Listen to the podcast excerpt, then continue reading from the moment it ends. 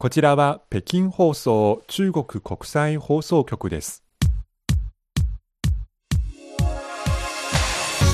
皆さんこんばんは。火曜ハイウェイご案内の王正円です。こんばんは、西宝です。2月15日。今年この日は旧暦お正月の元宵節。はい、あの伝統的な祝い方では今日でこの年越しのお祝いが一区切りになるというそうですね。日ですがはい、今年は特に冬のオリンピックもまだやってる真っ最中ですので、い、つも以上にとてもにぎわっていますね。はい、今日も先ほど収録するまでに 日本語部の部員がみんなでテレビ囲んで見ていましたね。はい。そうですね。はい、また中国が金メダルを獲得しました。今回は日本人の監督の佐藤康弘コーチのですね、はい力添えがあってのうん。金メダルでした。はい、えースノーボード男子ビッグエアで中国の蘇翼明さんが見事金メダルを獲得しました。はい、えーこの後でこのスー・イーミン選手が育つ過程にも関わったことのあるえー中国の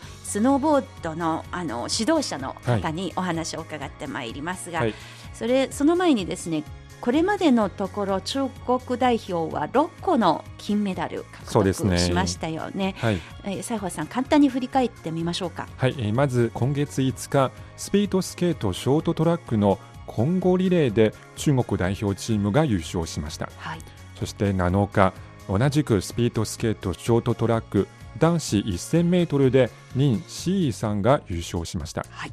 8日、フリースタイルスキー女子ビッグエアで谷愛凌、谷愛凌さんが優勝しました。3個目。はい、そして12日、スピードスケート男子500メートル中国の高定宇選手が優勝。はい、4個目。14日、フリースタイルスキー女子エアリアルで、えー、ジョ・ムトウ選手が金メダルに輝きました。そして今日のこのスノーボードのビッグエアでしたね。はい、これまでの6個のうち、えー氷の上の競技と雪の上の競技見事に半々になりましたね。そうですね。中国にとっては過去になかったようなそういう割合になっています。確かに。はいまあ、もちろんメダルであの測れるあのものすべてを測れるものではなくやはりそのもっと広い視点で見ることが必要と思います、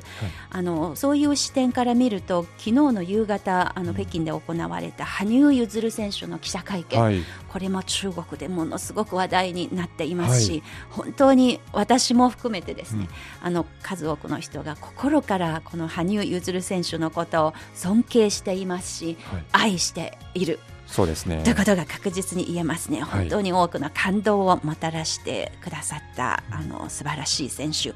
何よりもこの足の怪我はすごく心配で無理しないでしばらく静養してくださいというのが、はい。ファンの皆さんからのお願いでもありますね。はい、まあ、ということで今日の番組のメニューをご紹介しましょう。本日も引き続き「ドンアオライラオリンピックがやってきました」のスペシャル企画ですまず CRI インタビューの部分ではえ中国代表選手のスー・イーミン17歳ですが、はい。えーこのスー・イーミン選手男子スノーボードで中国初のオリンピックメダルをもたらしました。それを受けて中国の最新スノーボード事情をめぐりスノーボード中国代表元コーチのリー・ウェイリー・イーあのためにのためという字を書きます。リー・イーさんに電話でインタビューした内容をお届けします。そして後半は。はい、えー、スー・イーミン選手と同じく今大会ですでに金メダル1個、銀メダル1個を獲得している、えー特に注目されている選手、谷愛凌さんについてご紹介します。というメニューでお届けしてまいります。今日も最後までお付き合いいただければと思います。火曜ハイウェイです。さあ愛を叫ぼう。手と手を取り合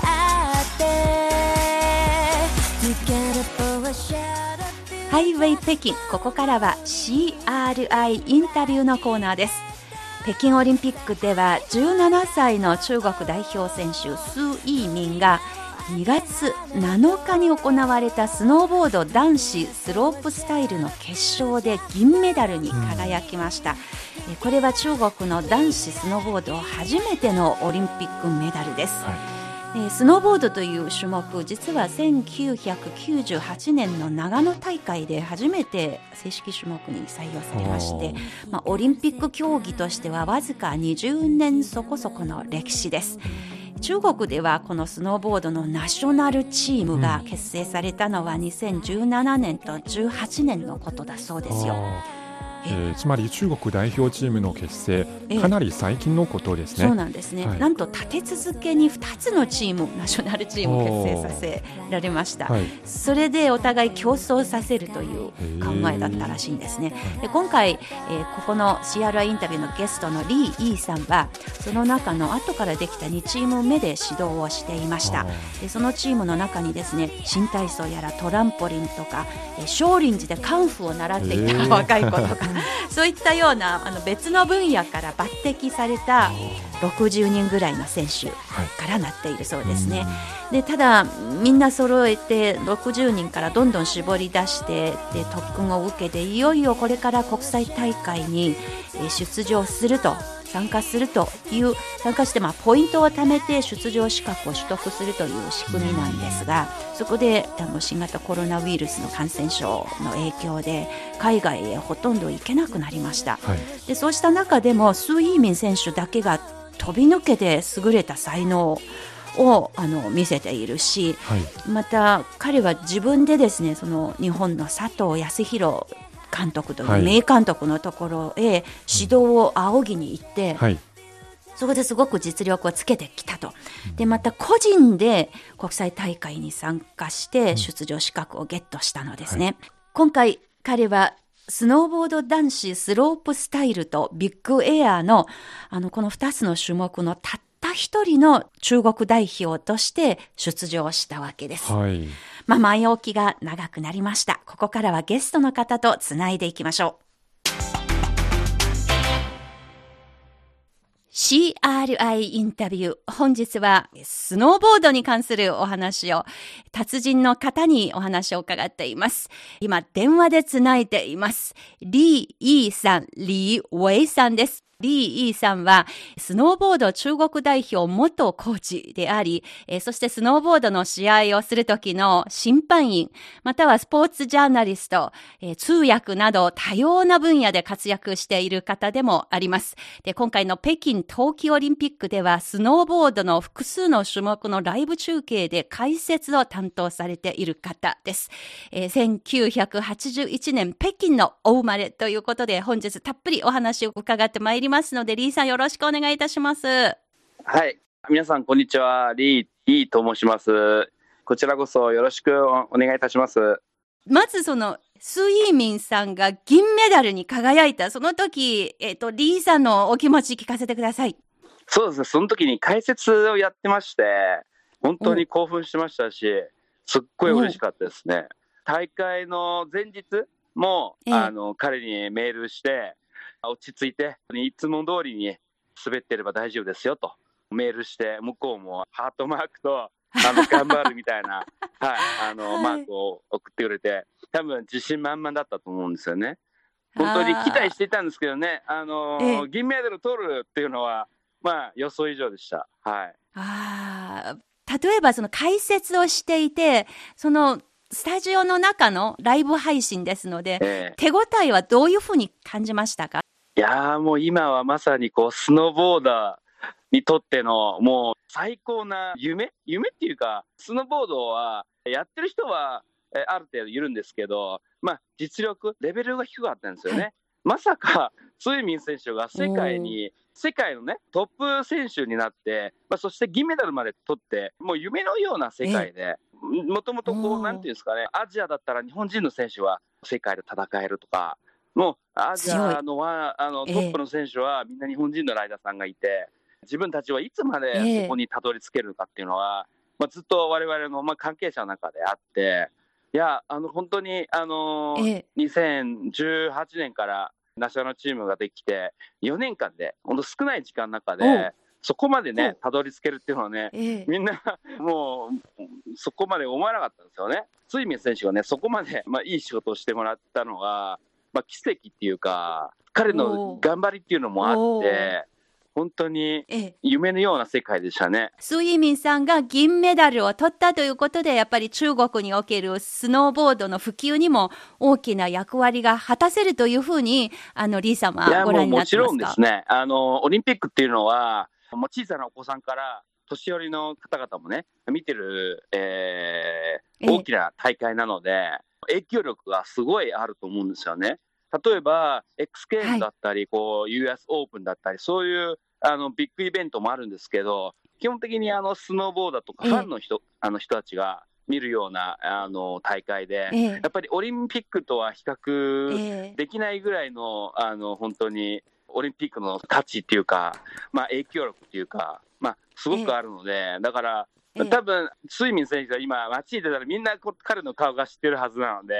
みんなスイミン、スイミンとか、そうですよね。はい、もう叫んでましたね。はい。まあ、多分、すごい有名人だったんじゃないかなと思います。はい。もちろん今回、スー・イーミン選手が、あの、銀メダルを獲得したことには、決して忘れられない指導者の力があるということですね。日本人コーチの佐藤康弘さん、えー今年47歳と聞いておりますが、取材の中では、ヤッさんというふうに、あの、スーさんが、そのコーチのことを、え呼んでいるときに、ヤッさんと言うんですか？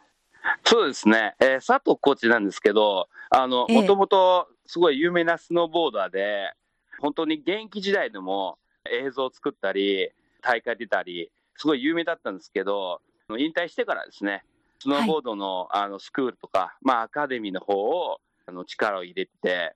日本人の選手でしたら、今回オリンピックにも出ている、えー岩渕麗楽選手、えーええ鬼塚、えー、宮城選手、まあ、そしええて男子ですと、あ大塚健選手も、あのその佐藤康弘コーチの生徒だったんですよ。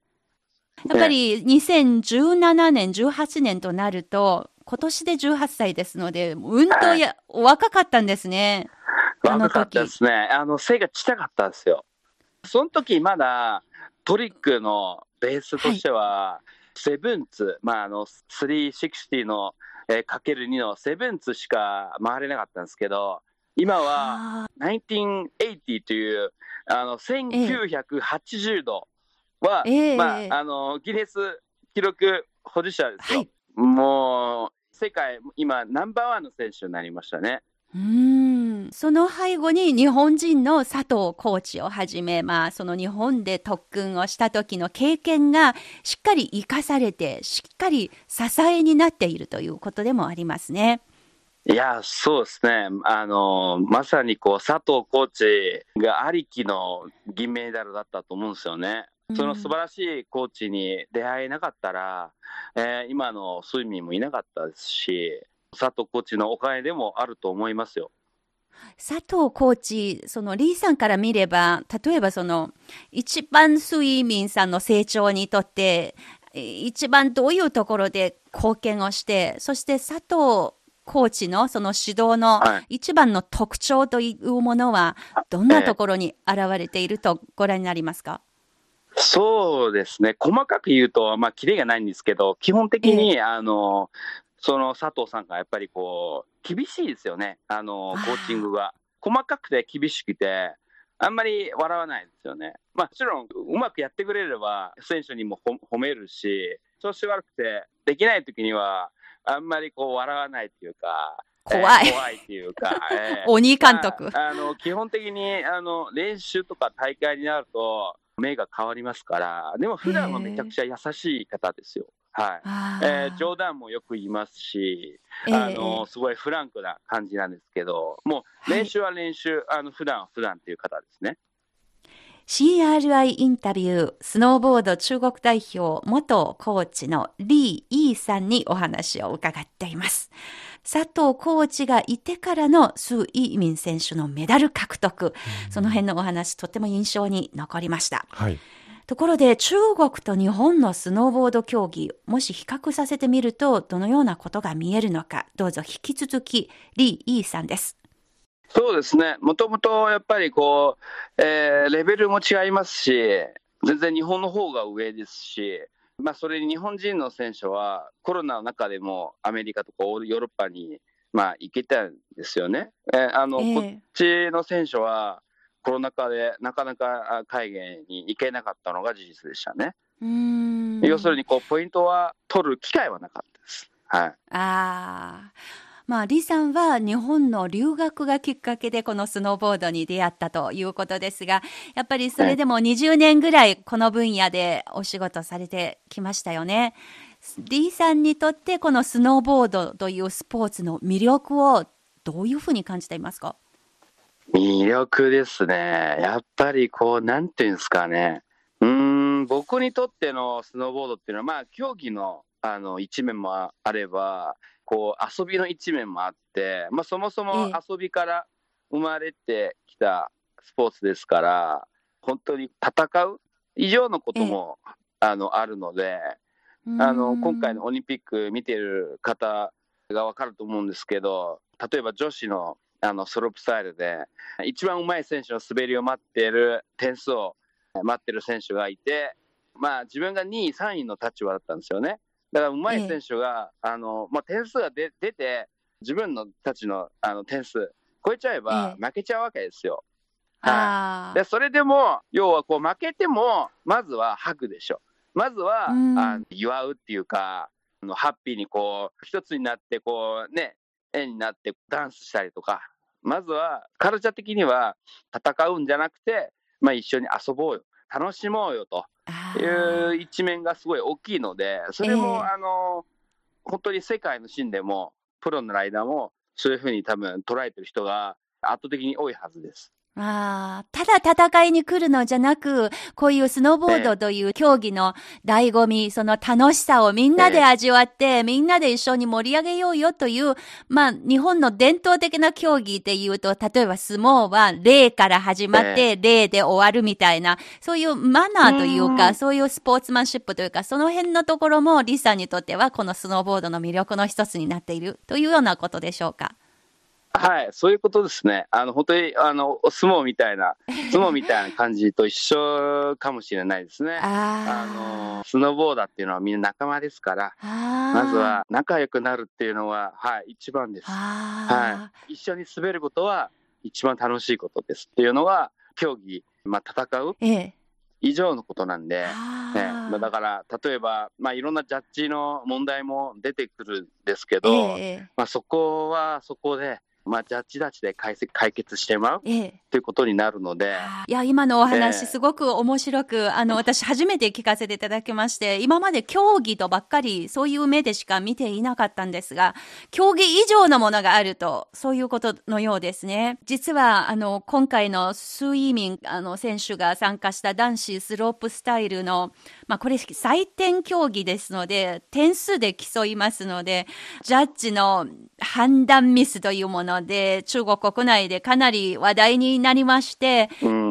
今日の報道を見させてもらいますと、なんと、スイーミン選手本人と、そして、えー佐藤康弘コーチが一緒になって、もう皆さんこれ以上、この件はここまでにしますと、はい。やっぱりジャッジはすごく難しいですので、ええ。あの、その困難な点は十分理解はしているので、これが、まあ、マナーでもありますし、もうはいこれ以上のことはもう皆さん言わないでください。もうジャッジの皆さんに感謝の気持ちしかありません。メダルの色よりは、その競技そのものの素晴らしさを尊重してほしいと、そういうメッセージをメディアを通して皆さんに出したと、それが記事になってるんですよ。はいで正直、やっぱりこのスーミン選手のファンも多いので、審判が採点ミスがあったと認めている以上は、もう一回その、あの判定の結果を見直すべきじゃないかなって普通に思うんですが、でも本人たちは、いや、もう結構そういうことじゃありませんので、はい皆さんこれ以上この件についてもう話題に取り上げないでほしいと。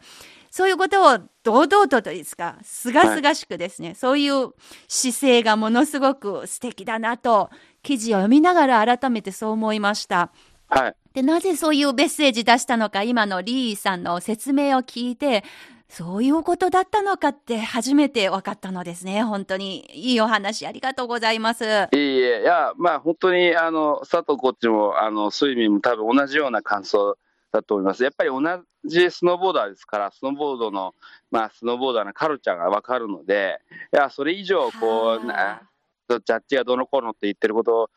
に、あの、こう、注目されちゃうと、やっぱ、あの、本人たちも多分、イライラじゃないけど、あの、多分ね、次のビッグエアの、えー大会の、あまあ、フォーカスにも影響するんじゃないかなというふうになると思うのであ、なんていうんですかね、気にしないというか、まあ、同じ人間ですから、ミスをね、犯すわけですよね。あの、これはまあ、この競技の特徴っていうか、うんはい、なるほどカルチャーっていうかね。えええなるほど。競技スポーツとしてのスノーボードというのはまだ若いんですけど、あの、試合前にハグをしたり、音楽を聴きながら飛んだりとか、うんまあ、独自のカルチャーがありますね。はいそこは面白いと思います。そうですね。はい。私もやっぱり、あ、なるほど。皆さん強い連帯感で結ばれていると。あの、みんな同じライダーであると、まあ、スノーボーダーであるとはいいうところがすごく印象に残りました。うんで、このライダーという表現ものすごく新鮮に聞こえましたので、はい。どういうふうな意味で、なぜそういうのか、使い分けはどうなのか、引き続きリー・イーさんです。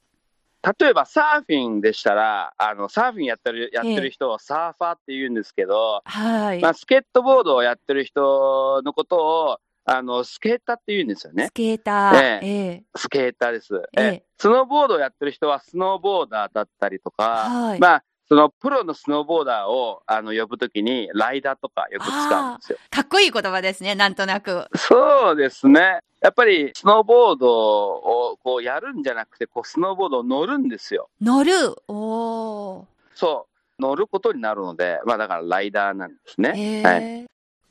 ライダーという言葉かっこいいですね。そうですね。はい。はいでもところで、スイミン選手のオリンピックでの大活躍で、えーこれから中国ではスノーボードに対する関心度が高まっていきそうですけど、第2のスイミンとか、あるいは佐藤コーチのような優れた指導者は育ちつつあるのでしょうか？ちょっと知りたいところですね。はい。どうぞ、引き続き、リー・イーさんです。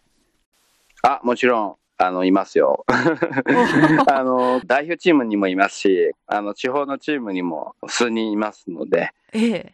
そのポテンシャルのある選手がね、数人います。あと指導者もね、もっといい指導者が出てきたら嬉しいですね。今までの指導者は、本当にスノーボードをやってきてるっていうわけじゃなくて、例えばもともとスキーヤーだったりとか、はいやっぱりスノーボーダーがいなかったから、まあ仕方がなくスキーヤーが見ていたっていう時代もあったので、まああとその、例えば僕は日本語と英語は両方喋れるので、ええその辺でも、もし言語のところでもっとできてると、やっぱり世界行っても、通訳なしでも、いろんなね、関係者と交流できるようになるんじゃないかなと。あとはその、スノーボードの、あの、専門用語もたくさん英語な、英語の、あの、専門用語多いので、ええ。そこもね、理解できてないとなかなか選手にも説明できないんじゃないかと、まあ、教えられられないんじゃないかなと思ったりもしますので、そこええ。指導者の向上、レベルの向上、選手に関しても、スイミンがこれで彼の活躍によっては、どんどん若い選手、彼を見て、彼の、あの、一生懸命やってる姿勢、まあ、そして、あのスノーボード以外のところでも、一生懸命やってる姿もね、もっとこう、真似じゃないけど、こう、ね、勉強してほしいなと思ってます。スノーボード以外で活躍しているとなると、どどういうことを指していますか？あの、普段の自己管理っていうか、まあ、生活のところですかね。あの、暇な時にはゲームとかじゃなくて、やっぱりインスタグラムとか、そこでやっぱり上手い選手の情報とか収集したり、あのトップの選手のやってる新しい技だったりとか、練習の方法だったりとか、そういうのも常に見てほしいなと思ってます。それとあの指導者も大事だとおっしゃいました。例えばそのスノーボーダーのコーチを育てる指導者を教育するような、そういうような予定とかプログラムというもの、中国にもやってはいるのですか？ああ、そうですね。今までハーフパイプをやってた選手が引退して、スロープスタイルビッグエアのコーチにえーなるケースもはい。あの、ほとんどなんですけど、これでやっぱりスロープスタイルとか、あのスノーボードのそのええビッグエアをやっていた経験者も、あの、うーんコーチになるケースが多くなって、えふさわしく、こう、なってますね。例えば佐藤コーチが育てた選手、えーえー石川コーチ、えー僕も含めて育てた選手も、その練習法だったりも、あの、多分分かってるので、まあ、ええ彼らもね、今後多分力になってくれるんじゃないかなと思ってます。CRI インタビュー、中国の最新スノーボード事情をめぐり、えースノーボード中国代表元コーチのリー・イーさんのインタビューを抜粋してお届けしました。皆さんいかがでしたでしょうか？もちろん中国国内では平野歩夢選手をはじめ、日本のスノーボード選手の皆さんの活躍ぶり、やはり中国のスノーボーダーの間ではものすごく話題にもなっていますし、はいいい刺激になっている。私はやっぱりリーさんのインタビューを通して何よりも感銘深く聞かせてもらったのは、あの、中国のスノーボードの成長には日本との交流ということが前提になっている。はい。まあ、中国と日本との交流が切り離すことができないのが、この今の中国のスノーボードであると。はい。いうことに、あの、本当に感銘深く聞かせてもらいました。はいまあ、このリーさんの、あの、にお話を伺ったのは、とても長いお話で、はいえーもっと詳しい記事とか取材内容、えーなど、ぜひ、あの、ご興味のある方、CRI 日本語公式サイトの CRI インタビューのコーナーをクリックしてみてください。今週の CRI インタビューのコーナーでした。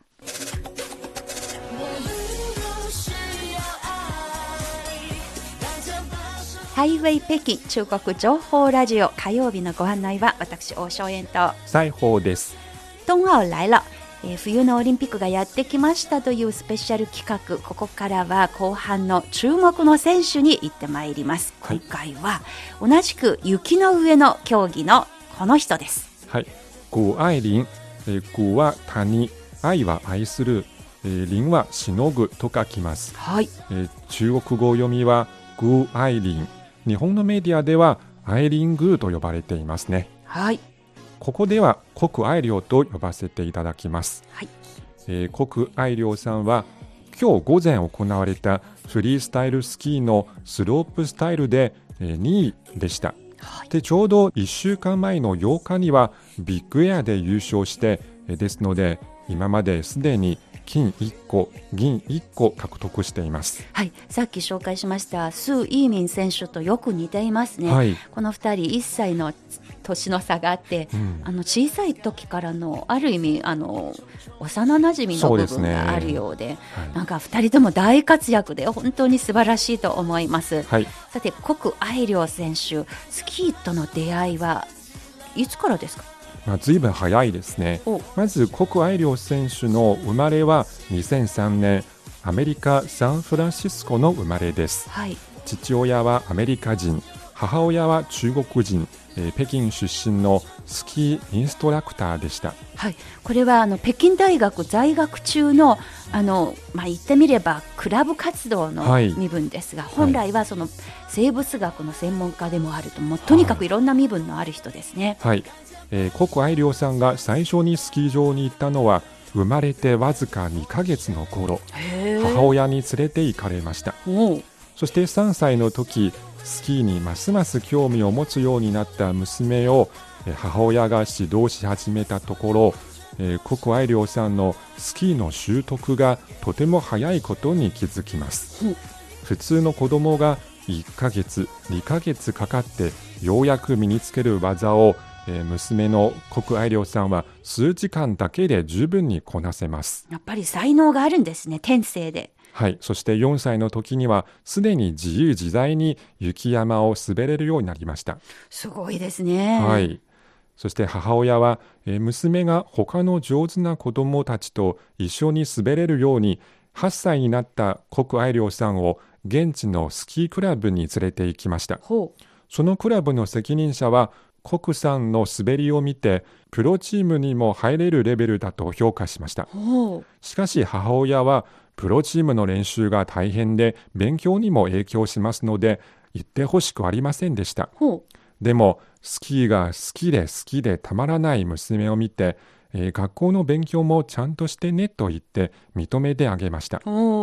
そして現地のプロチーム入りをした谷愛凌さんは9歳の時アメリカで行われた青少年向けの大会で優勝しましたはい13歳からアメリカ国内や海外で行われる大人向けの大会に出るようになり、14歳までに様々な大会で金メダルを合わせて50個も獲得しました。すごいですね。はい。そして15歳の時には、イタリアで行われたワールドカップで優勝し、えー国際スキー連盟による選手ランキングの1位にも躍り出る世界的な実力選手に成長しました。15歳で。はい。ほう。しかし、アメリカ生まれ、アメリカ育ちの国愛良さんがはい中国代表になるまでには、どのようないきさつがあったのでしょうか？そうですね。やはりある日、国さんは一つの決断をしました。はいそれは国籍を変えることです。お実は国さんは2歳の時から毎年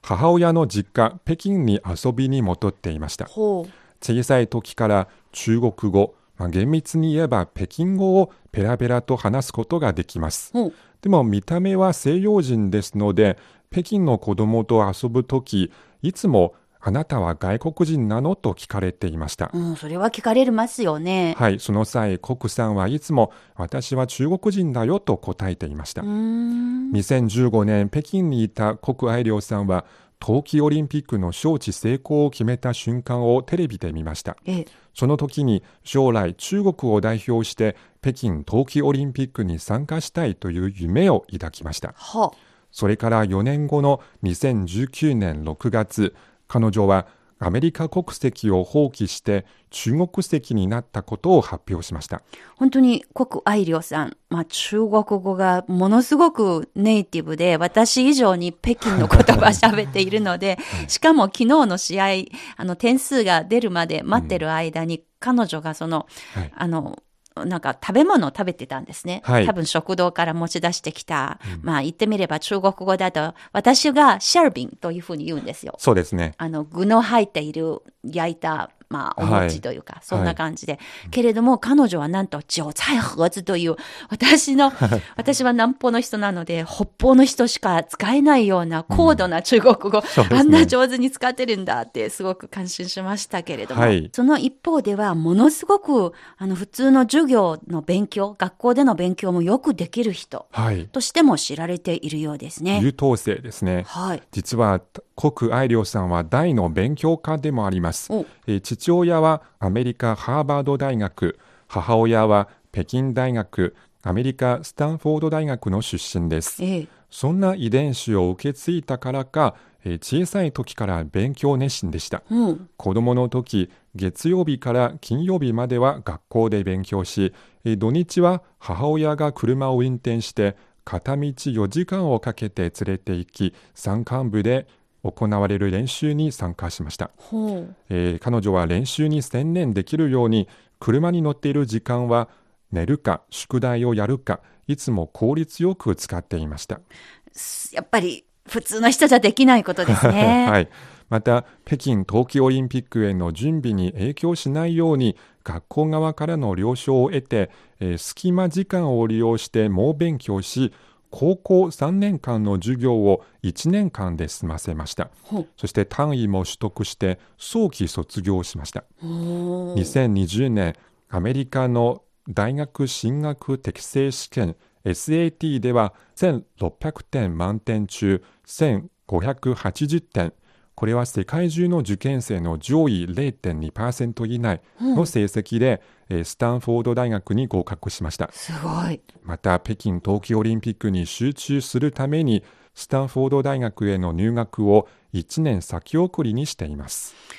やっぱりものすごい何をやっても集中力がきっとすごい人だとそうですね。思いますね。はい。この他いろんな趣味もあるようですね。そうですね。国さんの生活はもちろんスキーと勉強だけではありません。はい。彼女の趣味を見てみると、えートレイルランニング、えーサッカー、バスケットボール、アーチェリー、乗馬、ロッククライミング、木登り、グルメ探し、実に豊富多彩ですね。はい。また普段はモデルとしても活動していて、中国や海外のファッション誌の表紙を飾ったことも何度もありました。まあこんな国愛良選手、おばあちゃん今北京で暮らしているようですね。で、北京に戻るたんびに好きな食べ物がいっぱいあるということもね。有名ですけれども。えー北京ダックも好きですし、それから今回の北京冬季オリンピックの楽しみはと聞かれると、国愛亮さんは、えー選手村の食堂で大好きな餃子、水餃子を食べることを楽しみにしています。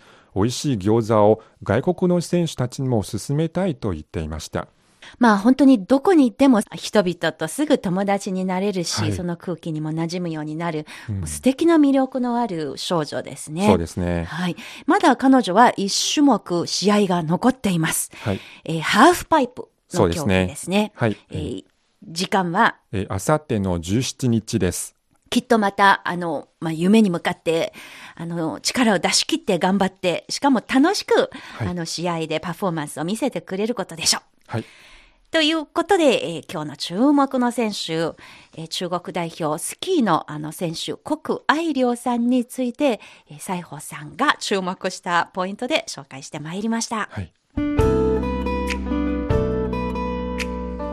ハイウェイ北京お楽しみいただけているでしょうか？今日も北京冬季オリンピックにフォーカスしてお送りしてまいりました、えーこの火曜ハイウェイあってに、えくさんの方からお便りをいただいております。今週も時間がなくて紹介することができませんでしたが、えー名古屋市の源さん千葉県柏市の高橋幸恵さん宮崎県の D.D